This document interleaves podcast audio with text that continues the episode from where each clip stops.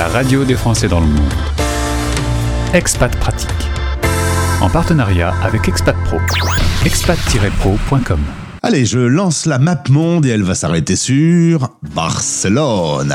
On y retrouve notre coach, mais aussi conférencière. Sandrine Gelin est avec nous. Sandrine, bonjour. Bonjour Gauthier. Une animatrice sur l'antenne de la radio des Français dans le monde. On entend régulièrement ta voix dans la chronique 60 secondes pratiques. Toi, tu parles d'entrepreneuriat. Tu es passionné de ça. Tu accompagnes les futurs entrepreneurs. Comment vas-tu? Eh ben, je vais euh, très bien. Je te salue euh, depuis euh, la capitale catalane où il fait très beau.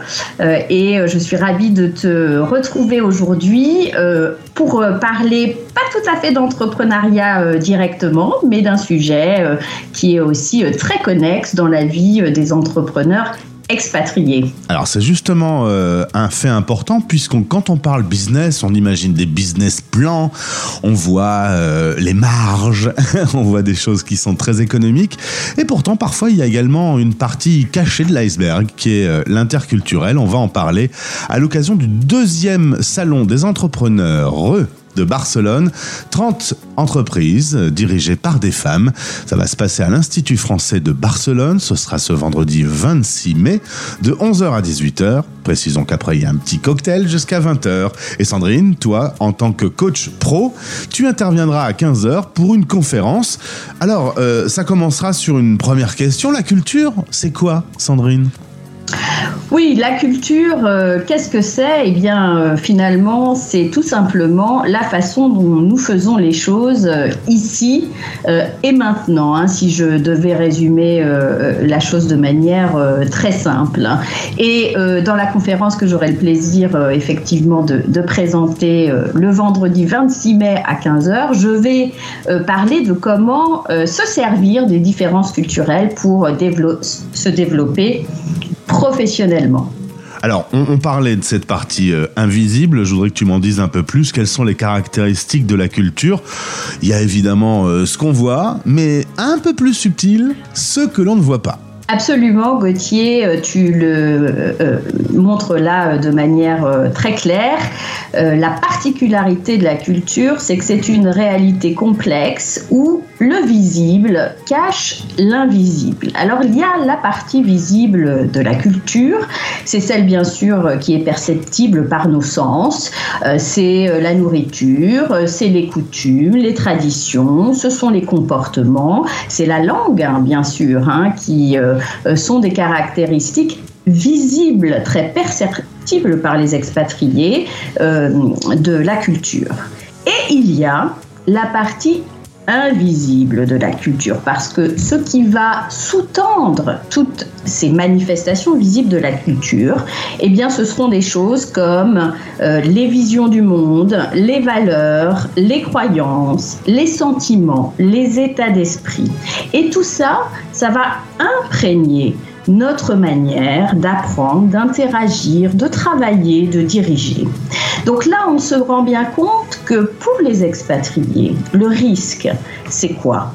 Bah, c'est de rester au niveau visible de la culture, alors qu'ils ont l'opportunité d'explorer sa partie invisible. Mais explorer la partie invisible, ça n'est pas simple, c'est un vrai défi et particulièrement évidemment pour toutes celles et ceux qui n'ont pas été forcément au contact de beaucoup de cultures euh, différentes.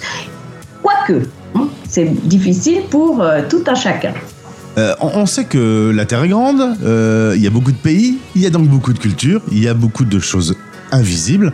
Comment on peut connaître cette partie invisible, puisque par définition, eh bien, on ne la voit pas. Euh, c'est quand même très subtil. On est dans la, dans la finesse là. Bah, effectivement. Alors, euh, je, profite de ta question, effectivement, euh, euh, Gauthier, pour dire qu'en interculturalité, on va parler évidemment des cultures du monde. Mais la culture, elle peut être à l'intérieur d'un seul et même pays. Ça peut être une culture familiale, une culture éducative, une culture professionnelle, organisationnelle.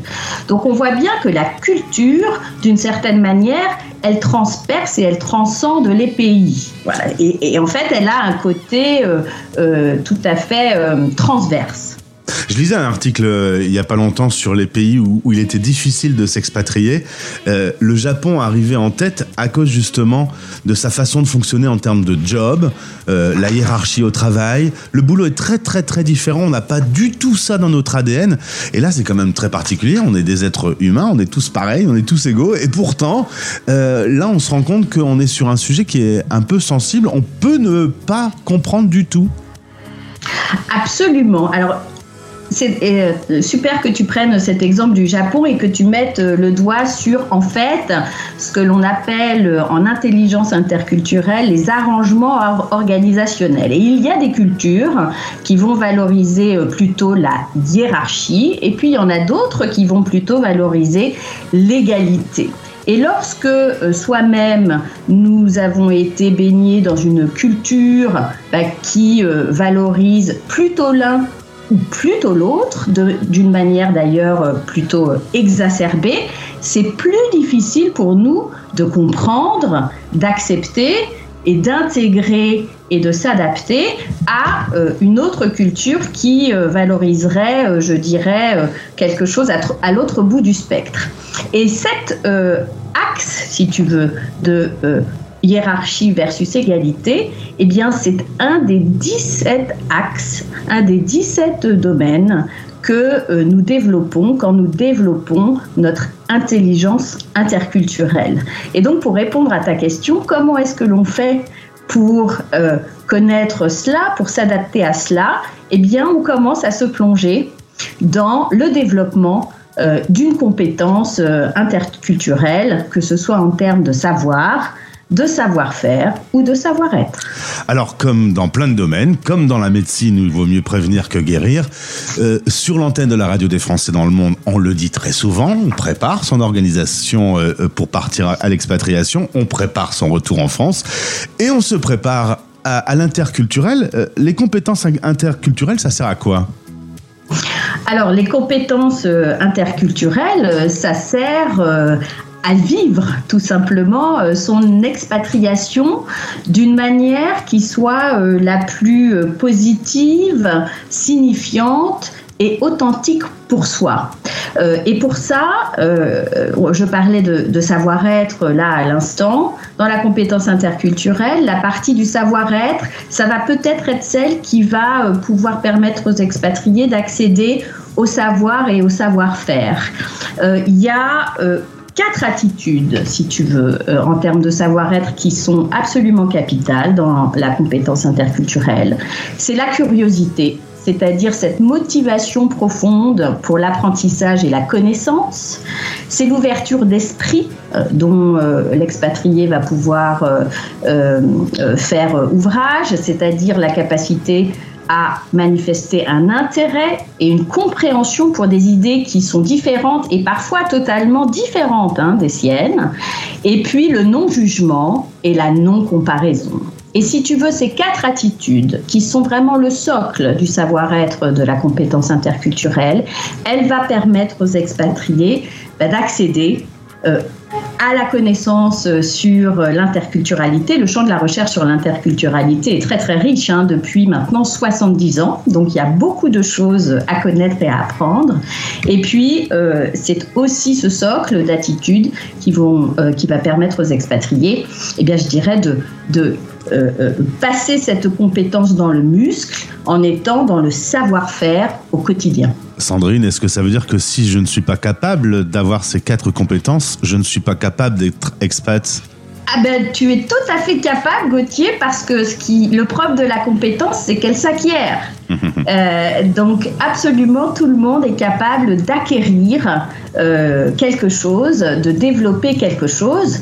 Bien entendu, euh, ce n'est pas à toi que j'expliquerai que c'est plus facile d'acquérir cette compétence et notamment ce savoir-être et ce savoir-faire quand on est accompagné par des spécialistes. C'est ça. En gros, c'est ce que je disais. Vaut mieux se préparer, avoir quelqu'un à ses côtés pour être sur le bon rail, pour pas faire d'erreur. Parce qu'en plus, quand on est dans le milieu professionnel, il faut quand même pas se leurrer.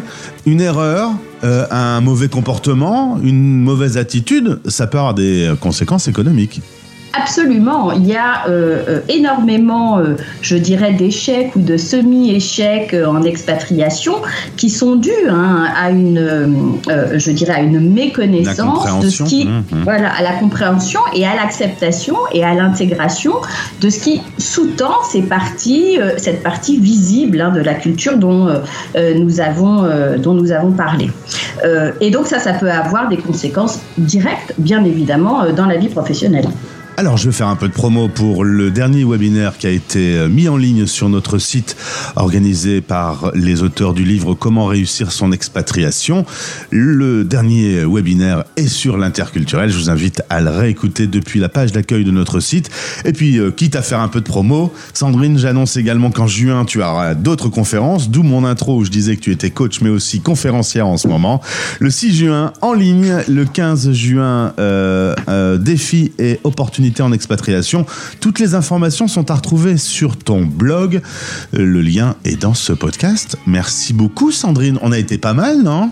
On a été euh, très très bon comme d'habitude, Gauthier. C'est-à-dire je pense qu'on est une bonne équipe. Euh, je dis ça parce que euh, c'est aborder en 10 minutes des sujets où il faut souvent 4 heures. Donc c'est pour ça que je considère qu'on a quand même donné quelques clés à nos auditeurs. Absolument, et j'aurai le plaisir de euh, retrouver euh, toutes celles et ceux qui seront sur Barcelone vendredi 26 mai euh, pour les accueillir avec mes autres collègues entrepreneuses au Salon des entrepreneuses de Barcelone. Merci Sandrine Gelin, notre invitée et chroniqueuse sur l'antenne de la radio des Français dans le monde. Au plaisir de te retrouver.